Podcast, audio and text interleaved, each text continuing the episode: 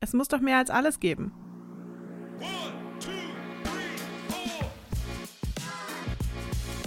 Herzlich willkommen zum Podcast von Theoversity. Herzlich willkommen. Schön, dass ihr wieder da seid bei Es muss doch mehr als alles geben.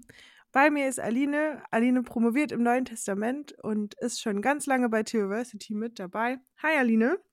Hallo Katrin, schön, dass du auch da bist. Katrin am Ende ihres Theologiestudiums auch ein alter Hase bei uns bei Theoversity. Die schönen Instagram-Sachen, die ihr oft seht, sind meistens aus Katrins Fehler. Heute neue Folge mit Sarah Jäger, Professorin Dr. Sarah Jäger aus Jena. Ich habe richtig Lust. Man hört immer schon von ihr. Ja, ich glaube, das wird richtig spannend. Ich freue mich total, dass sie äh, Zeit hatte, bei uns dabei zu sein, denn sie ist ja doch sehr gefragt und ist sehr viel unterwegs und macht richtig coole Dinge. Und ich finde es total schön, dass sie sich die Zeit genommen hat, um mit uns ins Gespräch zu kommen. Sollen wir schon verraten, worum es geht? Naja, die Überschrift hat sowieso schon verraten, oder? Ja, Care-Ethik steht heute auf dem Programm. Also so ein bisschen der weite Ausflug, was ist eigentlich Ethik und was macht es vielleicht aus, explizit zu sagen, ich mache das auch gerne aus einer feministischen Position heraus. Und ich habe gemerkt, bei mir Care-Ethik, zum einen fasst Sarah ja den Begriff viel weiter, als ich das dachte. Das hat mich schon mal bereichert. Und dass ich gemerkt habe, für unsere Generation ist Care auch einfach nochmal so neu, oder? Weil plötzlich nicht mehr Oma und Opa irgendwie nebendran wohnen oder es so große Dorfverwaltungssorgegemeinschaften oder sowas gibt, sondern wir einfach zum Teil ja auch weit weg wohnen von Eltern, in anderen Bezügen, in anderen Sorgegemeinschaften oder so. Da ja, bin ich gespannt, was Sarah uns noch beiträgt. Ja, und ich glaube auch der ganze Diskurs darüber hat sich ja total verändert in den letzten Jahren. Dementsprechend sind wir gespannt. Ja, freuen uns jetzt auf das Gespräch mit Sarah. Los geht's.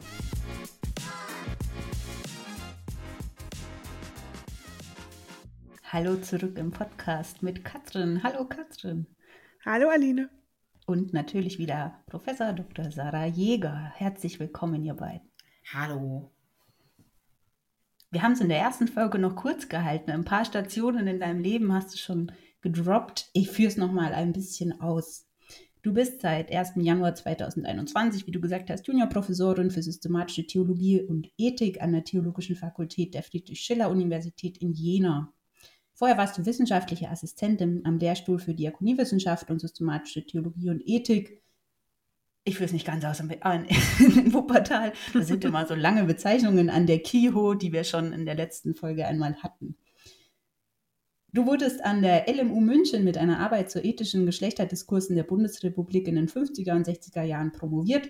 Deine Forschungsschwerpunkte liegen in den Feldern Friedensethik, theologische Gegenwartsfragen, ethische Herausforderungen am Ort der Diakonie sowie theologische Geschlechterforschung als Studentin warst du viel unterwegs. Du hast in Neuendettelsau angefangen, bist nach Tübingen, Berlin und warst in Hermannstadt in Rumänien.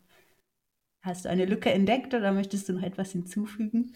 Ich glaube, was wichtig ist, um einzuordnen, warum ich Friedensethik mache, ist, dass ich ähm, nach meiner Promotion für drei Jahre an der Vorstätte der Evangelischen Studiengemeinschaft fest war und den Konsultationsprozess Orientierungswissen zum gerechten Frieden gemeinsam mit Ines Jacqueline Werkner geleitet habe.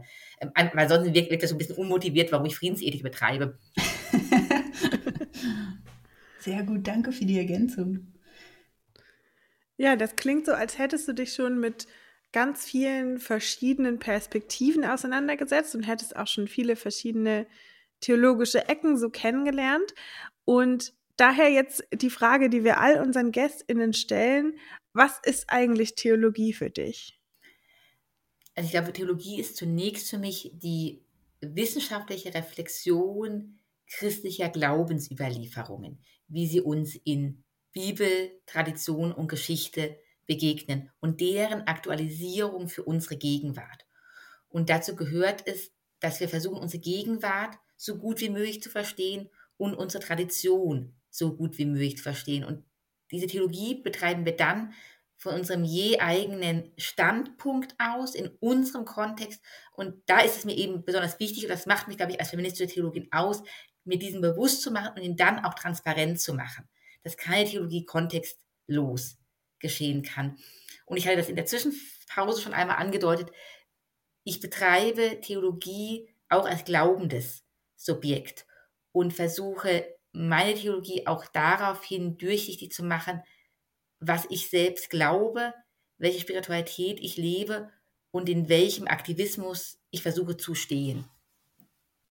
Ich muss da immer kurz auch, ich finde immer schön, was alle unsere Gästinnen für Antworten haben, oder Katrin? Total. Ich finde es immer super bereichernd und ich merke immer, wie ich so innerlich direkt anfange, so ein bisschen so zu gucken, wie, wie, wie passt das quasi zu meinem Theologieverständnis? Und ich finde es super spannend, da zu sehen, so, wo sind die Unterschiede, aber auch, wo, wie viel Gemeinsamkeiten es irgendwie gibt und wo oft, wie oft ich so das Gefühl habe, so, ja, voll, bin ich auch voll am Start, finde ich richtig gut.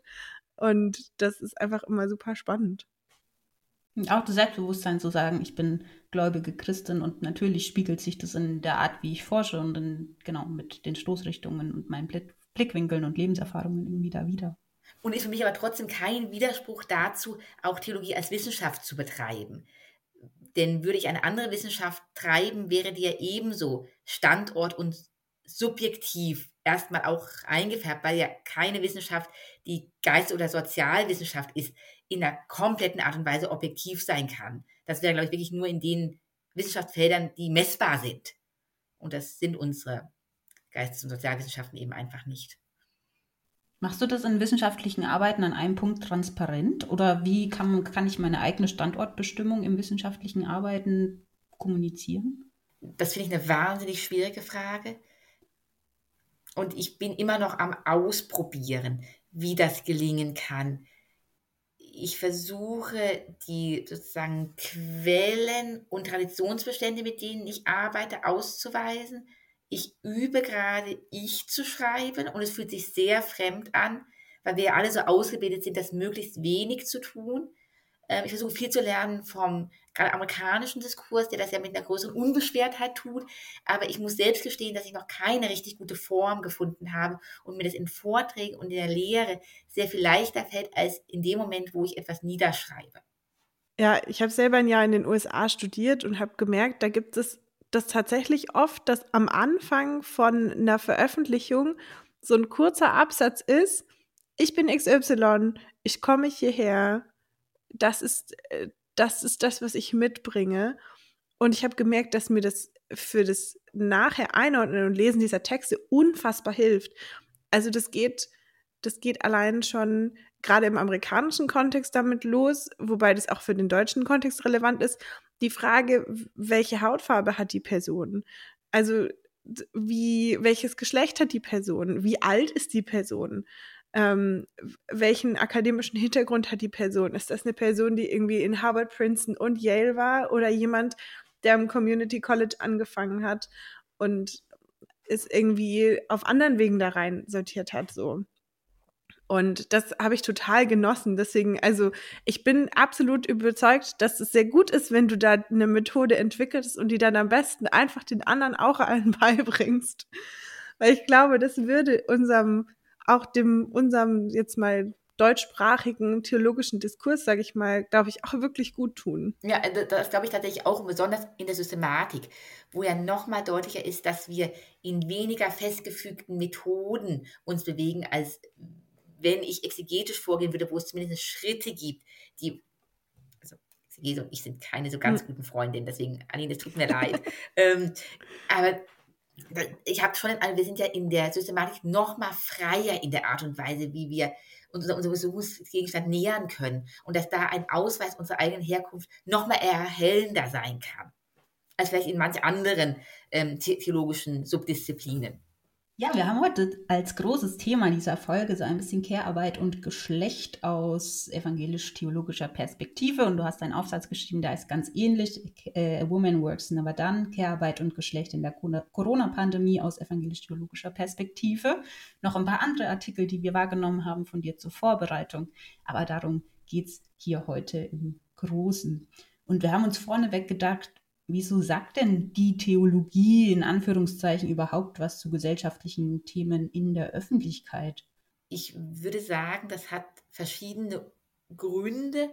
Ähm, hat sicherlich etwas mit der Institutionengeschichte der Institution Kirche zu tun, aber hat für mich vor allen Dingen etwas damit zu tun, dass das Evangelium in seiner befreienden Botschaft, die einen Neuanfang ermöglicht, eben immer eine Dimension hat, die über das Individuum hinausgeht und sich auf Gemeinschaft und damit letztlich auf Gesellschaft richtet. Und dass die Frage danach, in welcher Welt wir leben und leben wollen, deswegen untrennbar mit dem Evangelium verknüpft ist und deswegen Theologie immer auch den Auftrag hat, sich zu Fragen von Öffentlichkeit zu äußern. Und es ist dieses Das des Öffentlichkeitsauftrages würde ich sagen, auch durch alle theologischen Schulen ziemlich unstrittig. Strittig ist aber in hohem Maße, wie das genau geschehen soll. Und da kennt die Kirchen, Kirchengeschichte ja die unterschiedlichen Art und Weisen der Positionierung.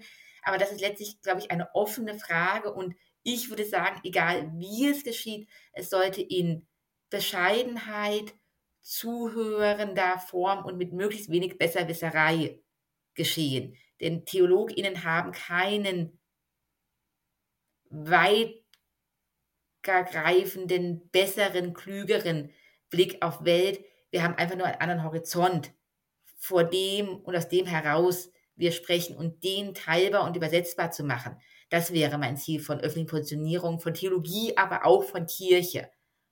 Ja, wir haben äh, im Vorfeld uns äh, auch so ein bisschen mit dieser Frage ja auseinandergesetzt. Und was für mich total spannend war, war nämlich genau dieses Wie, was mhm. du gerade angesprochen hast. Und da ist mir erstmal aufgefallen, auf wie vielen verschiedenen Wegen das überhaupt passieren kann. Also klar, das eine sind irgendwie vielleicht, ich sag jetzt mal, äh, der Standard, und das ist sicher nur der Standard für eine ganz bestimmte Nische von Menschen, aber so EKD-Denkschriften. So eine Veröffentlichung, wo irgendwie die gesamte Landeskirche in Anführungszeichen dahinter steht und es wird verabschiedet und das ist irgendwie ein Text und der wird dann in die Welt rausgeschickt und da stehen mehr oder minder aussagekräftige Sätze irgendwie drin. Aber auch so diese Überlegung, dass ja mit jeder, mit jeder Öffentlichkeitshandlung, also mit allem, wie Menschen sich vielleicht auf sozialen Medien präsentieren oder wie Menschen auftreten bei Kirchentag oder irgendwelchen Empfängen oder so, dass, dass das ja alles auch öffentliches Auftreten ist und irgendwie auch öffentliche Theologie, weil das ja immer was transportiert. Und da, da ist in mir nochmal richtig viel irgendwie so losgegangen an Gedankenprozessen. Ich finde das super spannend. Ja, also absolut. Und ich habe auch den Eindruck, dass wir auch nochmal unterscheiden müssen, wann spricht Kirche als Institution, wann sprechen einzelne kirchliche ExpertInnen, wann sprechen aber auch wissenschaftliche ExpertInnen.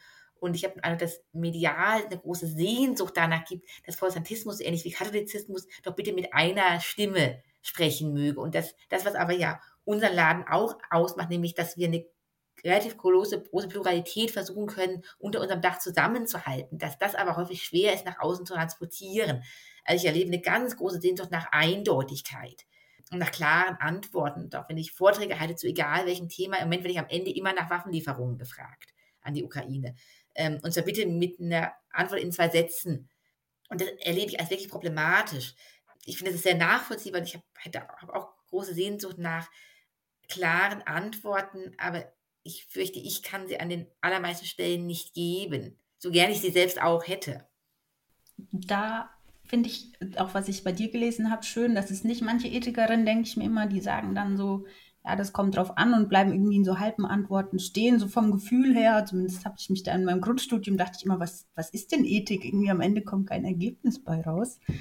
Ich habe das Gefühl, in deinen Texten versuchst, versuchst du eher pointiert irgendwie verschiedene Positionen aufzumachen und vielleicht einfach Komplexität aufzumachen und zu zeigen, die kann man auch aushalten. Ist, würdest du dich so als Ethikerin verstehen? Also ich versuche meinen Studierenden und auch mir selbst immer wieder zu vermitteln, dass Ethik vor allen Dingen erstmal etwas mit möglichst präzisen Situationsbeschreibungen zu tun hat. Und es möglichst, also es geht ums Faktensammeln, ums Verstehen wollen, um der Ackermann hat vorhin in einer anderen Sitzung gesagt, um Lagebeschreibung. Ähm, und das fand ich ein ziemlich passendes Bild.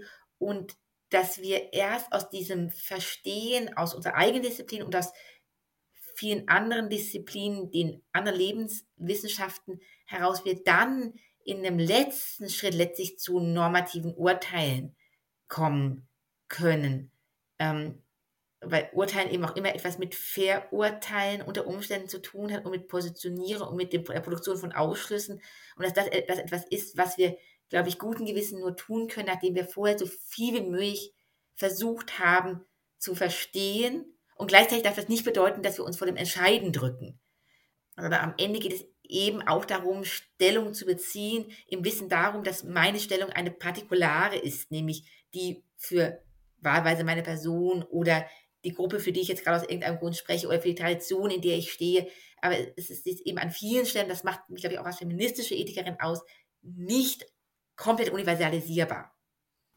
Also ich, ich finde das super spannend, so diese Perspektive auf, äh, es geht erstmal um so eine Lagebeschreibung, weil ich schon auch merke, dass, glaube ich, die das, was Menschen an Theologie oft rantragen, eben genau das andere ist von, ich möchte jetzt eine Antwort. Also ich bin selber auch eher in evangelikal geprägten Kreisen aufgewachsen und habe das schon gemerkt, dass das, dass das was ist, was irgendwie ein ganz krasses Bedürfnis ist, dass es gerade in ethischen Fragen einfach so ein Handbuch gibt und dann ist irgendwie ganz klar X, Y, Z, das ist richtig, das ist falsch, damit fährst du richtig. Und dass das was ist, was ich lernen musste, loszulassen, mhm. dass es das nicht gibt. Zumindest, dass ich heute sagen würde, dass es das nicht gibt. Und dass das keine, dass das nicht das Ziel sein darf, weil dann eigentlich immer Menschen hinten runterfallen und dann eigentlich immer irgendwo was schief geht. Und ich glaube, das ist was, was für mich auch spezifisch an evangelischer mhm. Ethik ist. Also jetzt im Sinne von evangelisch, landeskirchlich, mhm. theologisch, universitär geprägter Ethik dass die das irgendwie äh, sieht und versucht klarzumachen. Und gleichzeitig bin ich da dann manchmal ultra frustriert, wenn genau das passiert, was Aline vorher meinte, dass dann gar nichts mehr bei mhm. rumkommt. Mhm. Und man das Gefühl hat, man dreht sich einfach nur noch im Kreis und keiner traut sich mehr irgendwas auszusprechen, aus der Angst, zu eindeutig zu werden.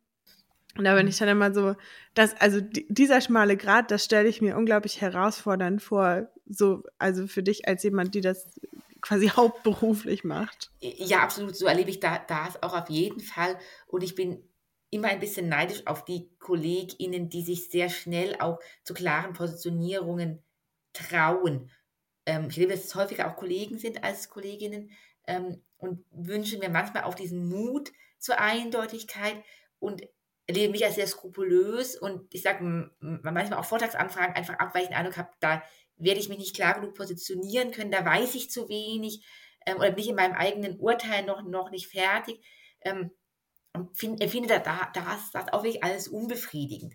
Weil ich schon glaube, es geht in der Ethik am Ende eben auch darum, in aller Vorsicht und in aller Abgewogenheit, aber eben Aufstellung zu beziehen, damit man auch aus den verschiedenen Positionierungen heraus in ein echtes Gespräch gehen kann.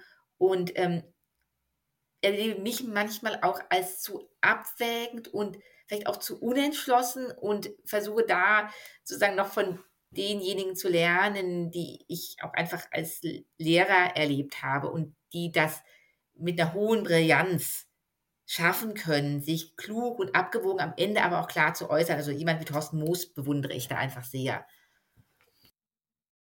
Du hast vorhin gesagt, für dich als feministische Ethikerin macht es zum einen aus, dass du aus einem gewissen Standpunkt sprichst und dass du da deiner Partikularität irgendwie bewusst bist.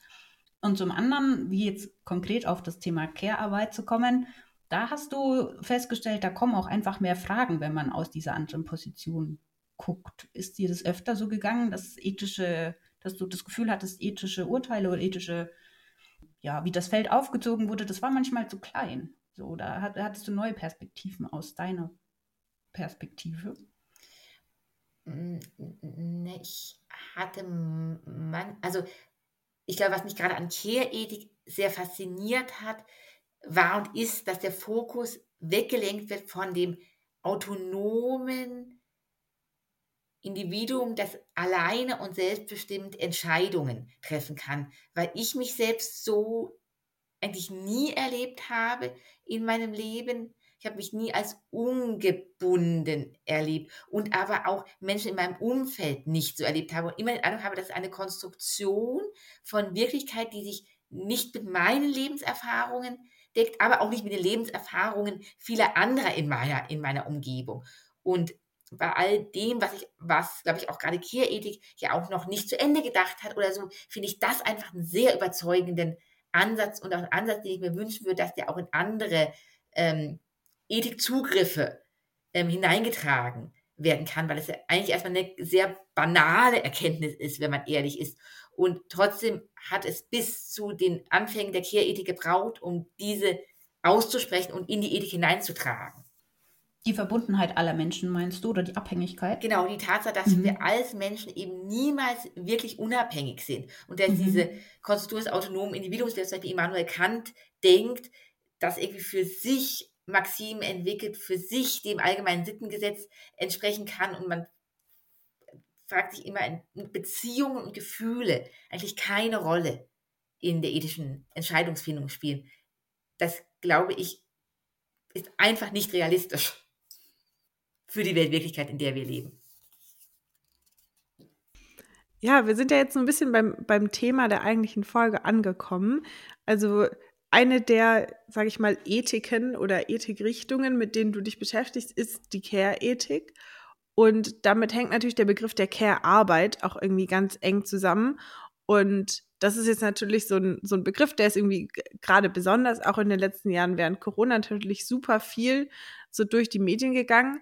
Aber um es irgendwie noch mal so ein bisschen äh, zusammenzuholen, hast du irgendwie eine gute Definition von Care-Arbeit, mit der man, mit der wir jetzt hier quasi weiter diskutieren können?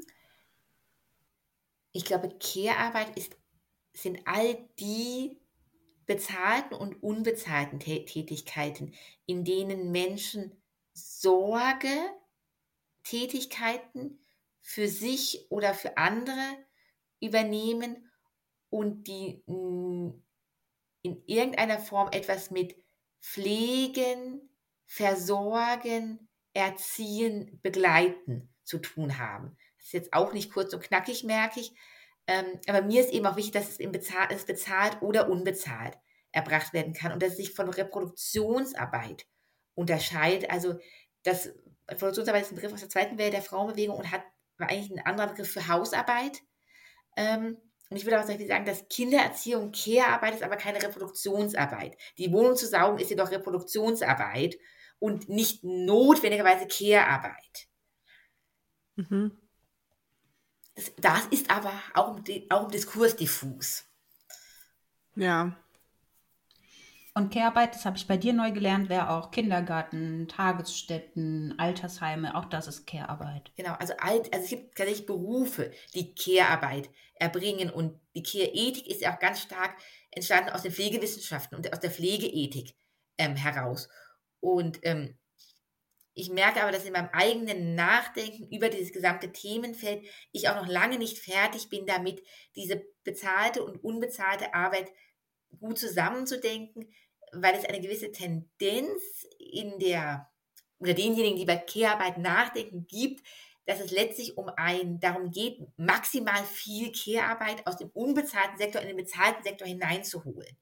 Ähm, also Jutta Almendinger ist jemand, die, glaube ich, am Ende in, aller in letzter Konsequenz dafür zum plädieren würde, dass zum Beispiel Kinderbetreuung möglichst stark in der bezahlten Art und Weise im Kollektiv erbracht werden sollte.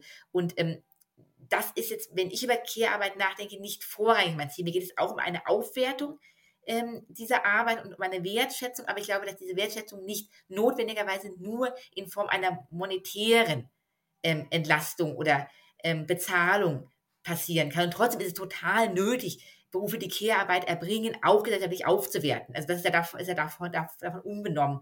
Ähm, und trotzdem kann es nicht davon, darum gehen, dass wir das, was sozusagen wir an der Care-Arbeit fassen, dass wir das so weit wie möglich loswerden. Weil es dann ganz andere Probleme mit sich bringt. Ja, das sind ja auch ganz verschiedene Implikationen, die dann irgendwie mit dranhängen. Also gerade wenn man zum Beispiel sagt, dass Care-Arbeit nach Möglichkeit ausgelagert werden soll in den finanzierten Sektor, dann ist ja auch die Frage, wer macht diese Jobs? Eben, genau Und das. Das ist natürlich gerade in der Altenpflege sowieso schon ein Thema, aber auch in anderen Bereichen wird und würde es, glaube ich, dann immer stärker das Ding.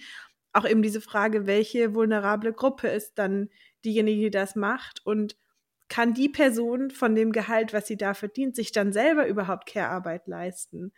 Also kann die Person, die irgendwie auf die Kinder äh, vom äh, Manager von einem großen Unternehmen aufpasst, sich überhaupt leisten, dass in der Zeit, in der sie auf andere Kinder aufpasst, auch jemand auf ihre Kinder aufpasst. So.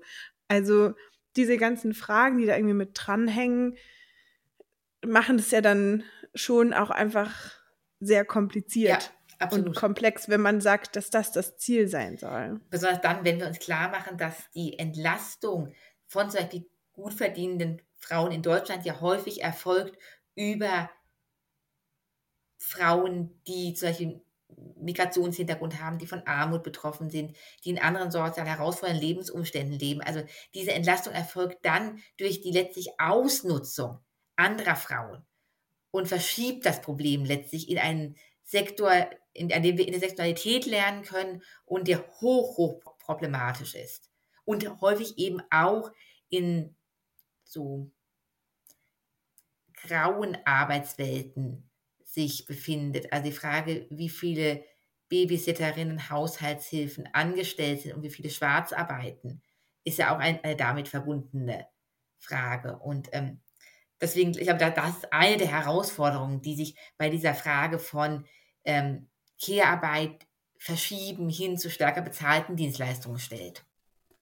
Diese Debatte um Care-Arbeit und was ist systemrelevant, die haben wir ja ganz groß verfolgt während der Corona-Pandemie. Und da war ganz oft ja der Tenor, dass die, also die Pandemie ist wie so ein Brennglas jetzt. Jetzt wird deutlich, wo der Missstand liegt und es vergrößern sich nochmal Gleichstellungs- und frauenpolitische Probleme jetzt wird das akut. Anderswo haben manche gesagt, nee, gerade jetzt ist der Vater mal für die Kinder da und wird besonders sensibel. Und auf dieser Ausgangslage hast du mal geguckt, auch nach Studien, wie war es denn wirklich? Was hast du dabei herausgefunden?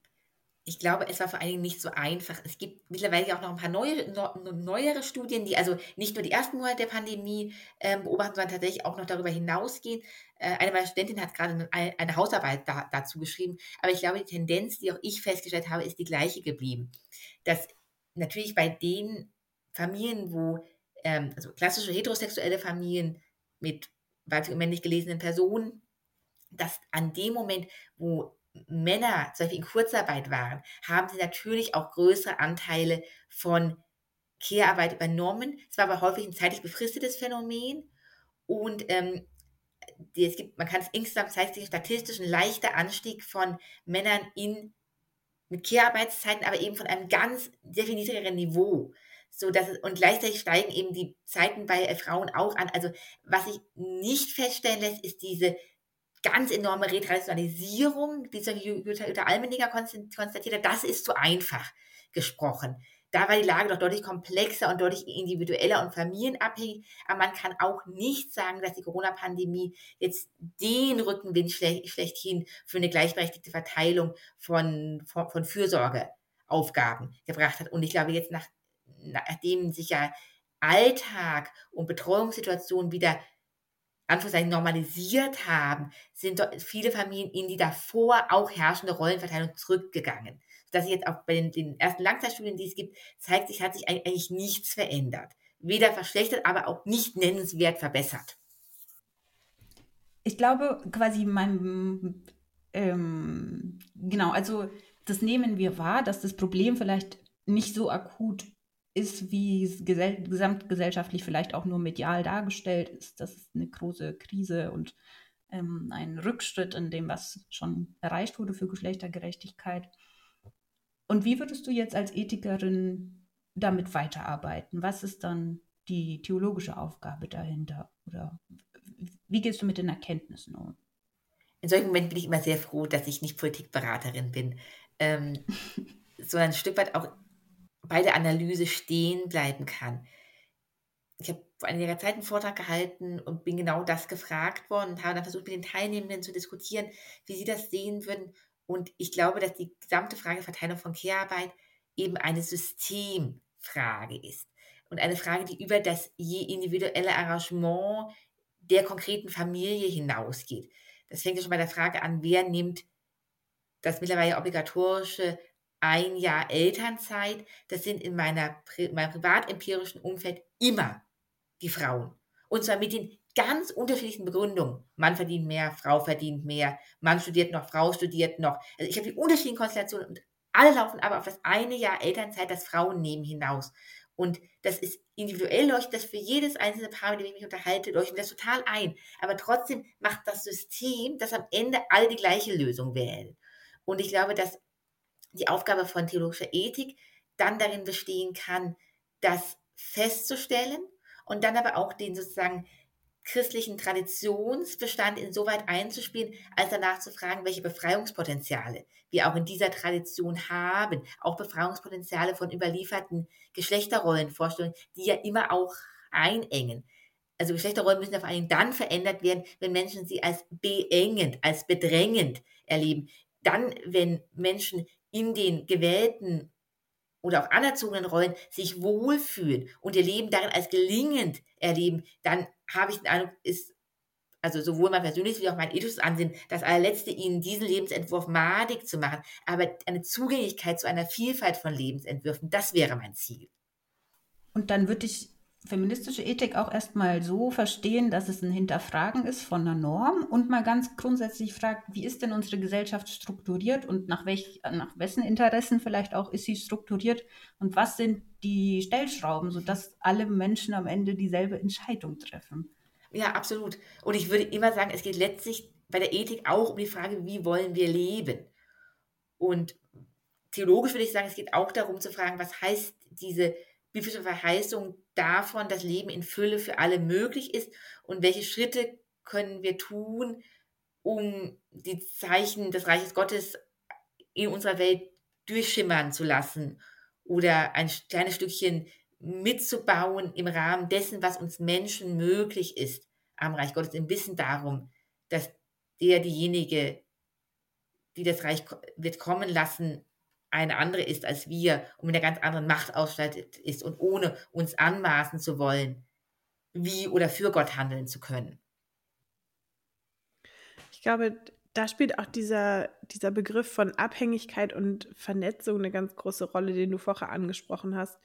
Dieses, diese Erkenntnis, dass eben alles irgendwie zusammenhängt und dass wir natürlich individuelle Entscheidungen auch treffen und auch natürlich Ethik auch sehr individuenbasiert arbeitet an manchen Stellen und auch für Einzelpersonen irgendwie eine Möglichkeit ist, eine Entscheidung zu treffen, aber schlussendlich die ja nie im luftleeren Raum irgendwie passieren, sondern immer verbunden sind. Und ich glaube, gerade bei Care-Ethik wird das halt unfassbar mhm. offensichtlich, weil natürlich die Frage, wer kümmert sich wie um ält älter werdende Menschen oder um kranke Menschen oder Kinder und Jugendliche und so weiter da ist irgendwie ganz offensichtlich, dass mhm. da andere Menschen mit drin hängen, nämlich die, die gegenüber sitzen. Aber ja auch immer die, die da wieder mit dranhängen, mhm. die Eltern oder die FreundInnen oder PartnerInnen oder was auch immer. Und von dem her äh, sehe ich, dass das gut zusammenpasst, sozusagen, wie du äh, Care-Ethik bearbeitest und verstehst und auch wie das dann mit dem Theologieverständnis irgendwie zusammenkommt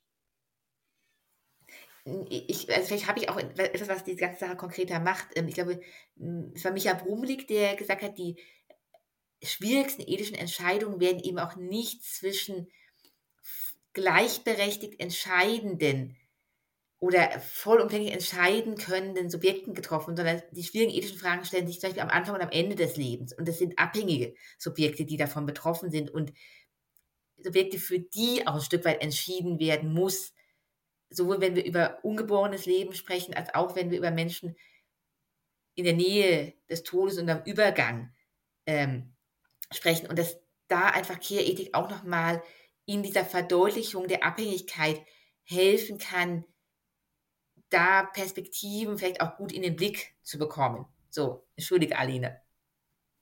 Nein, gerne, das war gut. Ich, ich dachte nur, ich habe nochmal Einfach damit wir niemand verlieren, ob wir es konkreter bekommen, damit nicht am Ende jemand aus Versehen denkt, wir wollen hier sagen, Kehrarbeit ist auf Kinder aufpassen und wenn eine Frau Lust hat, Kinder zu bekommen und als Mutter da irgendwie ihre Rolle aufzusehen, dass wir sagen, nein, mach irgendwie was anderes oder so. Also ja, genau mit diesem breiten Care-Begriff vielleicht, wie können, also wie kann man diese Abhängigkeit positiv gestalten in der Perspektive auch, dass da so verschiedene gesellschaftliche Logiken dahinter stecken. Das eine mit Erwerbsarbeit, Care-Arbeit und dass sich gleichzeitig ja unsere Sorgemodelle in den letzten Jahren so extrem verändert haben. Also ich glaube, die drei Felder bekomme ich noch nicht ganz zusammen. Also ich glaube, das ist auch ziemlich komplex und gerade Deutschland hat ja auch so eine merkwürdige Doppelung von so Vollzeiterwerbsmodellen, dass letztlich jede Biografie darauf abzieht, lange Zeit Vollzeit erwerbstätig zu sein. Und alle anderen Modelle, die Abweichung von der Norm sind. Also Teilzeitarbeit ist die Abweichung von der, der gesellschaftlichen Norm der Vollzeitberufstätigkeit. Und ähm, gleichzeitig haben wir aber auch ein in unsere gerade auch bundesdeutsche DNA tief eingeschriebenes Ideal einer Fürsorgeverantwortung vor allen Dingen von Müttern, vor allen Dingen für kleine Kinder. Und ich habe, da beißt sich schon was. Und dann haben wir daneben laufen, jetzt aber ja auch seit einiger Zeit einfach ähm, bestimmte auch gesetzliche Rahmenbedingungen, die ähm, ab einem Jahr letztlich eine Betreuung außerhalb der Familie ermöglichen würden. Und ethisch würde ich jetzt sagen, die gesellschaftliche Struktur müsste sich so weit verändern, dass echte Wahlprozesse möglich sind für jede Familienkonstellation. Wie viel soll gearbeitet werden? Wer übernimmt welche Verantwortung für Care-Arbeit? Und diese Entscheidungen, für diese Entscheidung müsste es dann Modelle geben, die daraus entstehenden Nachteile, solche mit Blick auf Rente, aufgefangen werden. Das könnte in Rentenpunkten bestehen, das könnte in der Unterstützung bei privaten Vorsorgen bestehen. Und all das müsste so aufgegleist werden, dass diese Entscheidungen eben nicht nur für die akademische Blase möglich sind, sondern auch für diejenigen, die in systemrelevanten Berufen arbeiten, bei denen sie sehr viel schlechter verdienen, als ich das zum Beispiel als Juniorprofessorin tue. Ich dachte mir, vielleicht ist es jetzt auch ein wilder Gedanke, aber dass im Gegensatz zur Erwerbsarbeit Care-Arbeit ja einfach keine gute Lobby hat und dass es dann vielleicht als Ethikerin nochmal wichtiger ist, diese Gruppe mit in den Blick zu nehmen. Ja, absolut. Und ähm, ich, es gibt bisher auch zum Beispiel, soweit ich das überblicken kann, keine ethische Auseinandersetzung, die sich tatsächlich mit Reproduktionsarbeit beschäftigt. Ähm, ich habe mal eine Kollegin gefragt, woran sie meint, dass das liegt. Ähm, und sie hat gemeint, keine Wissenschaftlerin wird sich diesem Schmuddelfeld widmen wollen, das so eng mit dem eigenen Leben verknüpft ist. Mm, und ich glaube, da ist schon was dran. Wir sortieren ja auch in der Ethik danach, welche Themen uns letztlich als relevant genug erscheinen, um wissenschaftlich beleuchtet ähm, zu werden. Das ist, das ist seit einiger Zeit Care-Arbeit, aber eben zum Beispiel noch nicht Reproduktionsarbeit. Und das, obwohl ja wir alle, ob wir jetzt Kinder haben oder nicht, ob wir alleine leben oder mit anderen, ob wir in Familie leben oder in Wohngemeinschaften, wir alle verbringen einen größeren Teil unseres Lebens damit, Staub zu saugen, den Boden zu wischen, Essen zu kochen, Fenster zu putzen, Reparaturen auszuführen, den Rasen zu mähen und so weiter. Und trotzdem gibt es dazu noch praktisch keine, e, kein ethisches Nachdenken. Und das finde ich schon frappierend. Ja, ich glaube, da gilt halt leider auch in der Theologie so ein bisschen, das Thema muss halt schon auch ein bisschen sexy sein. Also es muss irgendwie die Leute ein bisschen catchen das ist sowohl sicher die Frage, wenn man Geldgeber sucht, also wenn man Finanzierung braucht, aber ja schon auch dann auch die Frage, wer liest das nachher und wer, wer zitiert das wieder und wer greift das wieder auf in seiner Arbeit und ich muss gestehen, ich wäre jetzt, glaube ich, auch wenn ich jetzt irgendwo über einen Artikel äh, stolpern würde, irgendwie so die ethischen Implikationen von Staubsaugen, weiß ich auch nicht genau, ob das das Erste wäre, was ich mir jetzt irgendwie auf meine Liste setze von, klar, das muss ich unbedingt gelesen haben. Weil, ja, vielleicht bei Staubsaugen schon, weil ich interessiert wäre. Aber so grundsätzlich, also ich glaube, das Thema ist irgendwie, da, da fehlt das so ein bisschen, äh, dass das auf den ersten Blick direkt interessant und attraktiv klingt, auch wenn es natürlich unglaublich interessant wäre, sich damit auseinanderzusetzen. Also ich glaube, wenn es bei Ethik darum geht, Reflexion menschlicher Lebensführung zu sein, wie Trutz Rentorf das genannt hat, dann müssten eigentlich all die Bereiche, die menschliches Leben ausmachen und potenziell konfliktös sind, weil nur darum geht es der Ethik. Ja, Ethik ist Krisenphänomen. Wenn sich Menschen einig sind, wie Dinge zu entscheiden, dann braucht es keine, keine Ethik. Aber ähm, spätestens dann, wenn Kinder geboren werden in einer Partnerinnenschaft, ist es eben häufig der Punkt, wo es doch nochmal bei Verteilung sowohl von wie von Reproduktionsarbeit zu massiven Konflikten kommt. Und wir erleben das ja eben, wie gerade diskutiert, auf gesellschaftlicher Ebene ganz stark gespiegelt und verstärkt. Und insofern wäre es ja etwas, was wert wäre, auch ethischerseits in den Blick genommen zu werden. Ich fand das super spannend. In dem Artikel zu der, zu der Care-Arbeit während Corona stand irgendwo der Satz oder die Frage, will ich, dass Kinder haben, Arbeit heißt am Ende. Also auch so diese Frage, was macht das vielleicht mit Menschen, die es tun, wenn bestimmte Dinge als Care-Arbeit bezeichnet werden? Und fand das irgendwie einen super spannenden Gedanken. Also ich glaube, das, das war irgendwie ein Zitat so nach dem Motto, ich will nicht, dass äh, meine Kinder zu kriegen Arbeit genannt wird, das mache ich freiwillig oder das mache ich gerne oder so.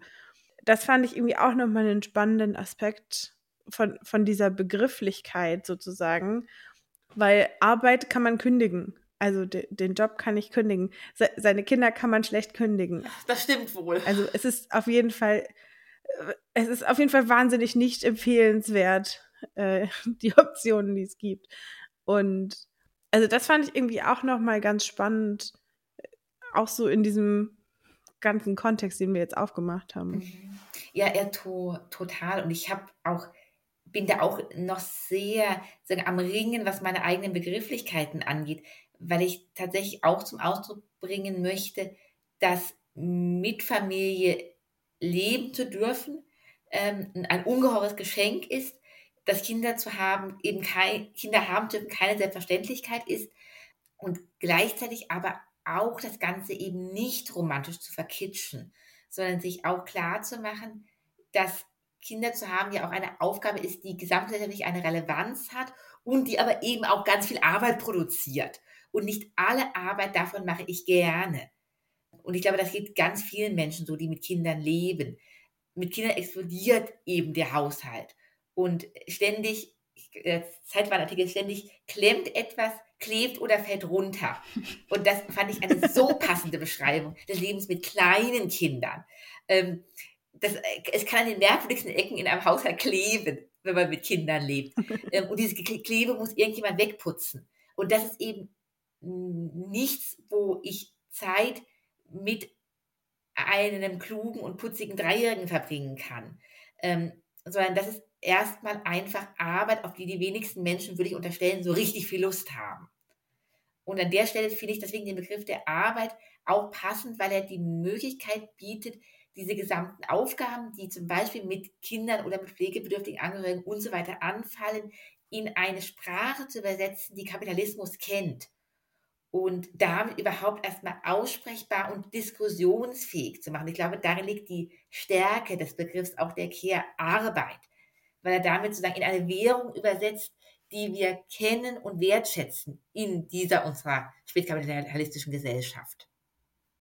Die Währung, die die umgekehrt, wie du anfangs kurz gesagt hast, nicht nur, also quasi die Wertschätzung für diese Arbeit, die du dann wieder nicht monetär, also durch Geld aufwerten willst. So habe ich es verstanden, oder? Dass man dem Kapitalismus quasi selber ein, ein Schnippchen schlägt. Was wären denn Möglichkeiten, Care-Arbeit anders aufzuwerten?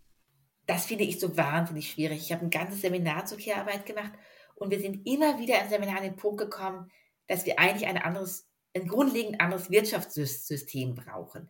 Ähm, weil ich bin mir nicht sicher, ob ein, also aber eine wirkliche andere Bewertung von Care-Arbeit unter den Parametern unserer gegenwärtigen Wirtschaftsordnung möglich ist oder ob es ob das nicht immer letztlich nur ganz kleine Schritte sind, die wir vollziehen können, weil die Logik, in der wir denken und arbeiten, einfach eine, also erwerbstätig, bezahlt erwerbstätig sind, einfach eine so andere ist. Und ähm, auch zum Beispiel, es gibt ja so ein ganz großes Care-Manifest zum Beispiel, was auch Gabriele Winkler mitgeschrieben hat. Und da, das läuft, glaube ich, letztlich auf eine andere, auf eine grundlegend andere Arbeitswelt hinaus. Auf Gedanken wie Lebensarbeitszeitkonten, ähm, auf den Gedanken dazu, dass auch wir vielleicht kürzere Arbeitswochen haben, weniger arbeiten, vielleicht nur 30 Stunden die Woche, andere Ausgleichsmodelle entwickeln und es da nochmal ganz anderes Nachdenken nötig wäre, als nur zu sagen, wir bezahlen die aus der Familie ausgelagerte Kehrarbeit jetzt anständig, auch wenn das schon ein Riesenschritt wäre und total wichtig. Also ihr merkt, das ist auch noch sehr stark bei, bei, bei mir so ein Suchen momentan und ein im Gespräch sein. Ja, und ich glaube, das ist halt schlussendlich irgendwie auch das Wichtige, dass man da dran bleibt, weil es eben noch nicht so richtig Ergebnisse gibt. Oder also noch keine wirklich zufriedenstellenden zumindest. Um eine theologische Perspektive in diese Care-arbeitsethischen Debatten zu bekommen, hast du drei zentrale Begriffe genannt. Achtsamkeit, Vulnerabilität und Leiblichkeit. Magst du uns einmal sagen, was du darunter verstehst und zum Zweiten, wie die eine evangelische Ethik im Bereich Care-Arbeit bereichern können? Also ich glaube vor allen Dingen diese, für mich sind vor allen Dingen die Begriffe von Vulnerabilität und Leiblichkeit entscheidend weil ich die evangelische Ethik als ungeheuer Leib- und Körper vergessen wahrnehme und den Eindruck habe, sich klar zu machen, dass wir alle in einem Körper wie in einem Leib leben und existieren und in dieser Leiblichkeit immer wieder vom Anfang unseres Lebens an, aber auch immer wieder in unserem Leben bis zum Ende unseres Lebens auf die Fürsorge anderer angewiesen sind. Und an der Stelle auch grundsätzlich vulnerabel sind und in dieser Vulnerabilität auf die Unterstützungsleistung anderer angewiesen sind, die unser Thorsten muss für mich sehr, sehr gut entwickelt, die uns ein Stück weit ergänzen können, so wie die Pflegekraft, die dem Kranken den Löffel an den Mund führt, wenn diese Person das selbst nicht mehr kann und damit ein Stück weit sozusagen eine Körperfunktion ergänzt, die dieser Mensch zum Überleben braucht.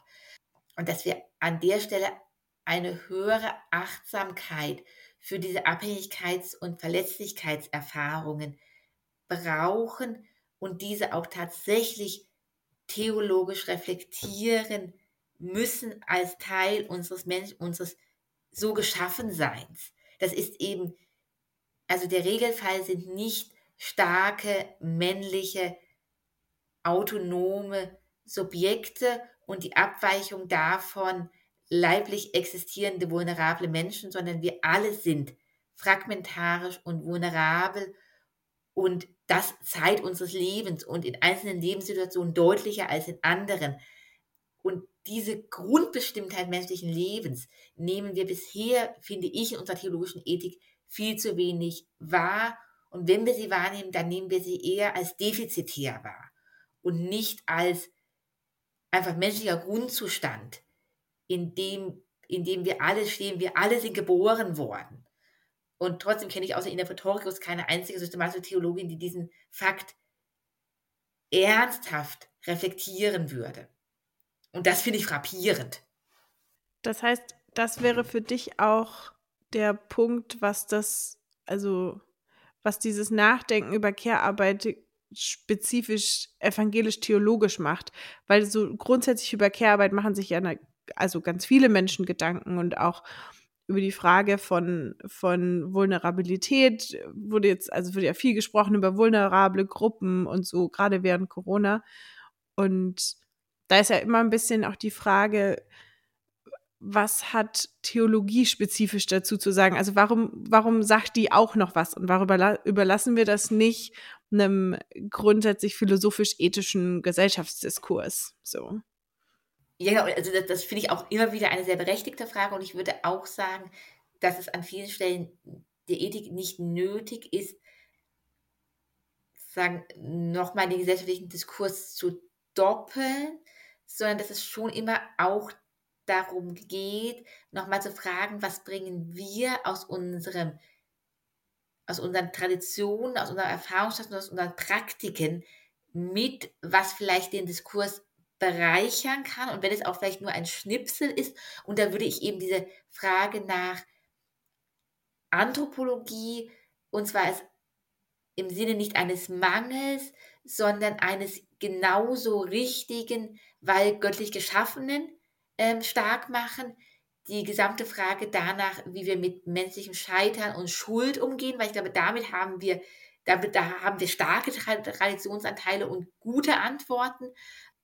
Und die Frage danach, genau, was ich vorhin einmal sagte, von welcher Welt wir träumen und wie wir davon träumen im Horizont dessen, dass wir wissen, dass diese Welt eine andere werden kann, als sie gegenwärtig ist, dass diese Welt und die Zwänge unserer Welt vor Gott nicht das letzte Wort haben werden.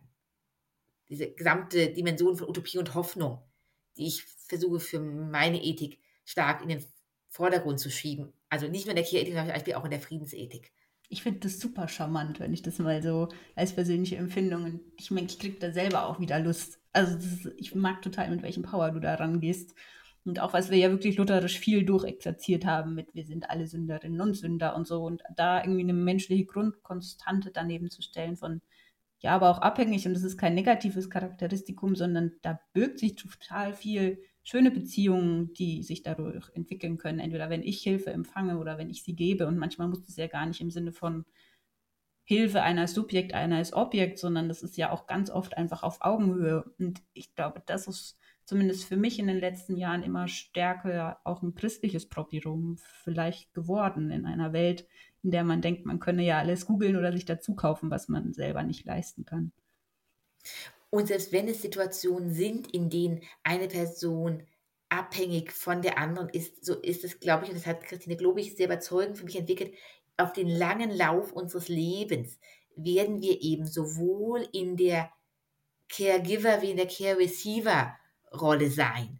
Und sozusagen beides wird irgendwann, würde ich sagen, aufgehen in Gottes, in, in Gottes Ewigkeit.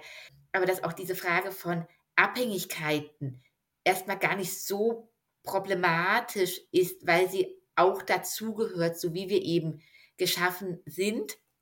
Und das aber auch die Frage des Schuldigwerdens und gerade auch des Schuldigwerdens in diesen abhängigen Beziehungen etwas ist, was wir thematisieren müssen, weil wir seit einiger Zeit, also seitdem es auch Skandale in Pflegeeinrichtungen, in der Heimerziehung gab, hat ja auch gezeigt, dass diese Orte, in denen organisierte Care-Arbeit stattfinden kann, es dort auch eben ganz viele Möglichkeiten für die Erfahrung von, von Ohnmacht und, und Machtmissbrauch gibt. Und dass auch das etwas ist, was wir, glaube ich, mit den Werkzeugen unserer Tradition versuchen können, in den Blick zu nehmen, ohne deswegen in einer, in einer, in einer pessimistischen Anthropologie stecken bleiben zu müssen, die Menschen immer und ausschließlich als SünderInnen sieht aber eben auch als diejenigen, die immer wieder unvermeidlich aneinander schuldig werden. Ich finde, das sticken wir jetzt einfach auf ein Kissen und schicken das an alle Synoden. Das wäre doch mal was. Vor allem animieren wir die männlichen Kollegen aufzusticken. Definitiv, sonst schaffen wir das ja gar nicht. Also ich meine, wir brauchen ja ein bisschen hier Menschen, die das mitmachen. Ich finde, da, könnt, da könnten wir so ein, so ein Gemeinschaftsprojekt draus machen oder so.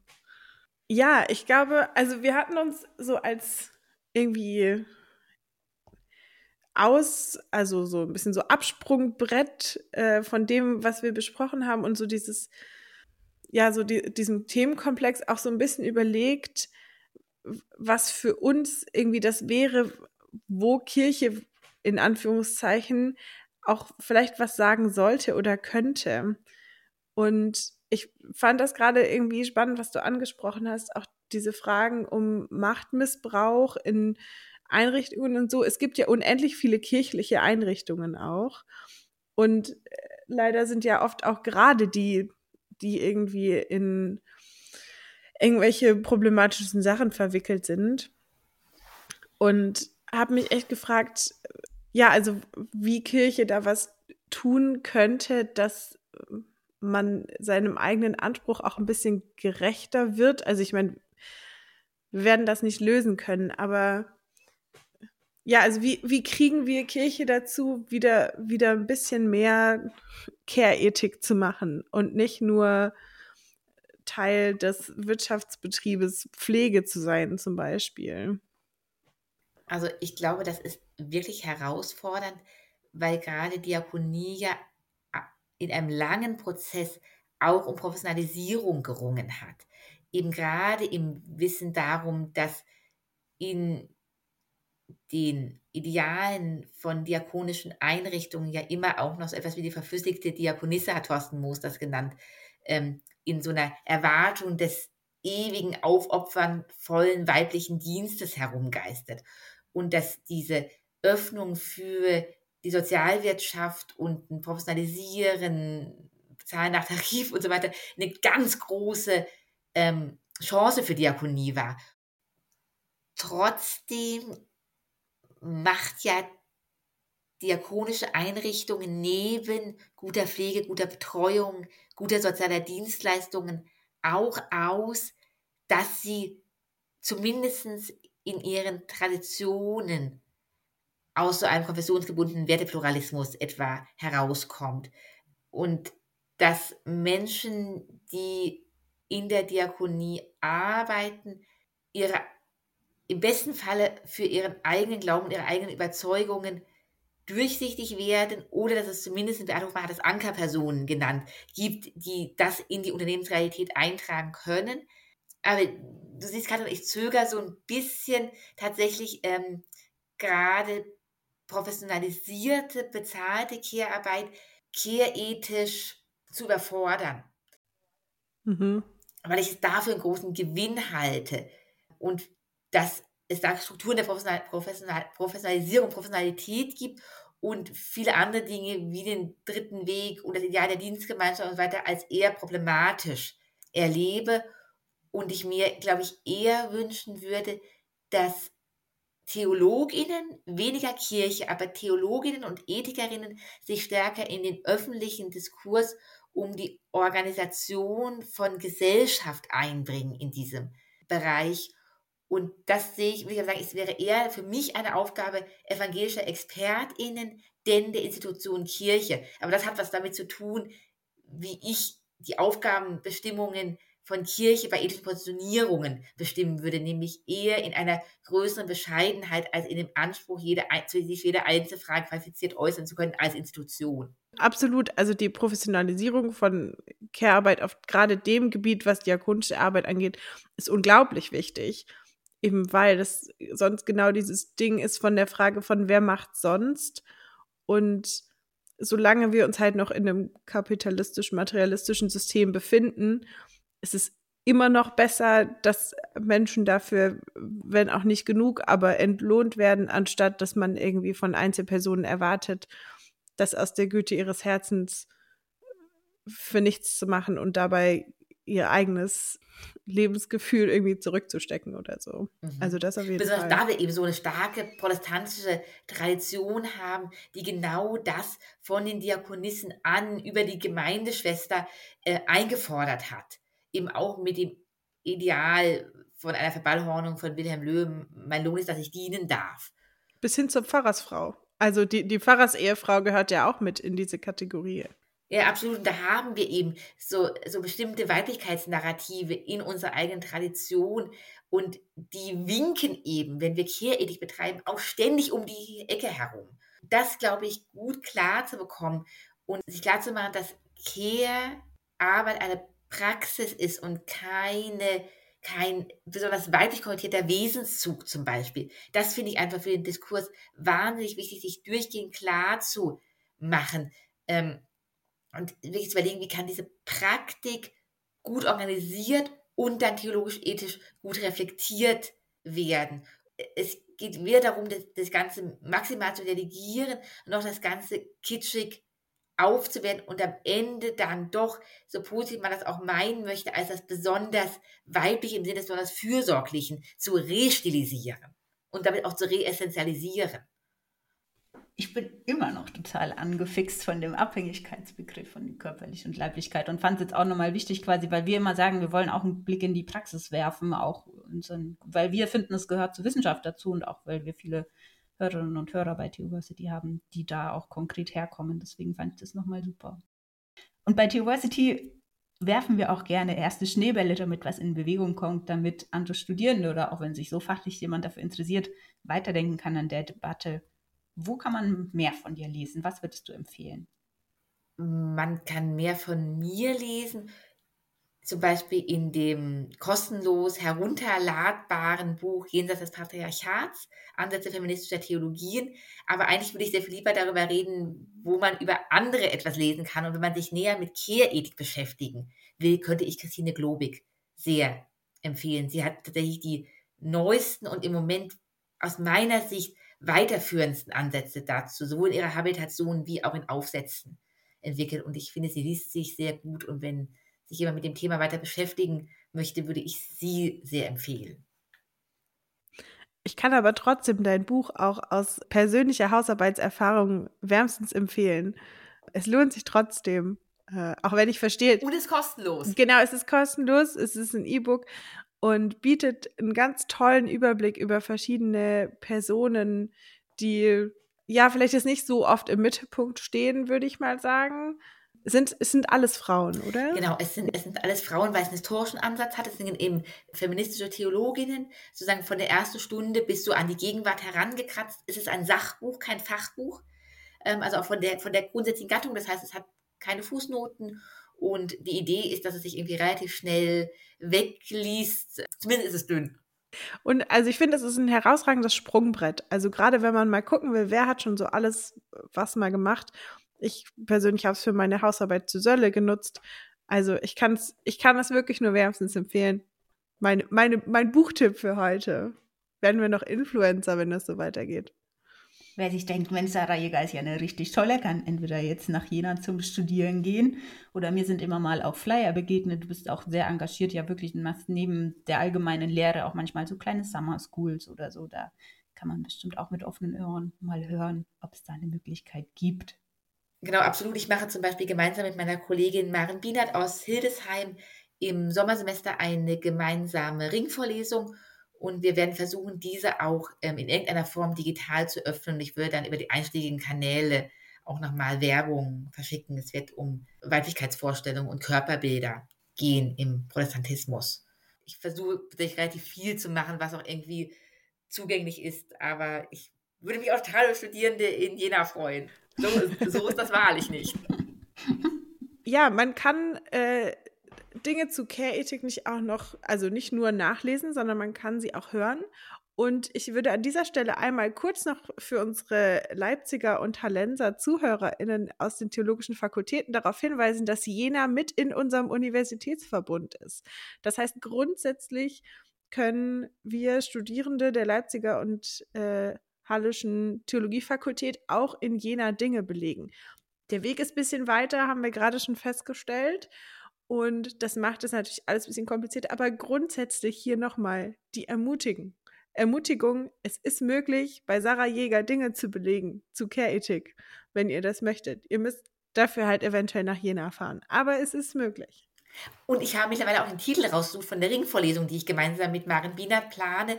Normalisierungen von Sexualität und Körpern, Muster, Normen und Praktiken im Protestantismus. Und das wäre vielleicht eine Möglichkeit, in diese gesamten Themenfelder, die wir heute diskutiert haben, hineinzuschnuppern, auch ohne sich auf den Weg nach Jena machen zu müssen, was aber natürlich eine Reise wert wäre. Und gerade wenn das dann auch irgendwie online zugänglich ist, kann man sich trotzdem anrechnen lassen in Leipzig und Halle, eben über diesen Unibund. Also hier nochmal, hier nochmal der Tipp, das geht. Wir gehen Richtung Ende, oder? Hat noch jemand von euch was auf dem Herzen, was nochmal Raum braucht? Ich hätte nur zu danken. Das aber davon, dafür von Herzen. Da schließe ich mich an. Ich hatte wirklich, ich fand es unglaublich bereichernd und äh, fand es eine ganz, ganz tolle Sache, dass du heute bei uns warst.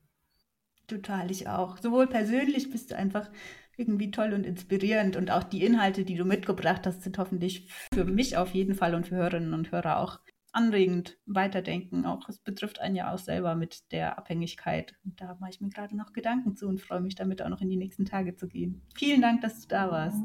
Vielen Dank für die Einladung. Und vielleicht äh, sehen wir uns ja einfach irgendwann hoffentlich bald mal in Jena. So machen wir es. Tschüss. Tschüss.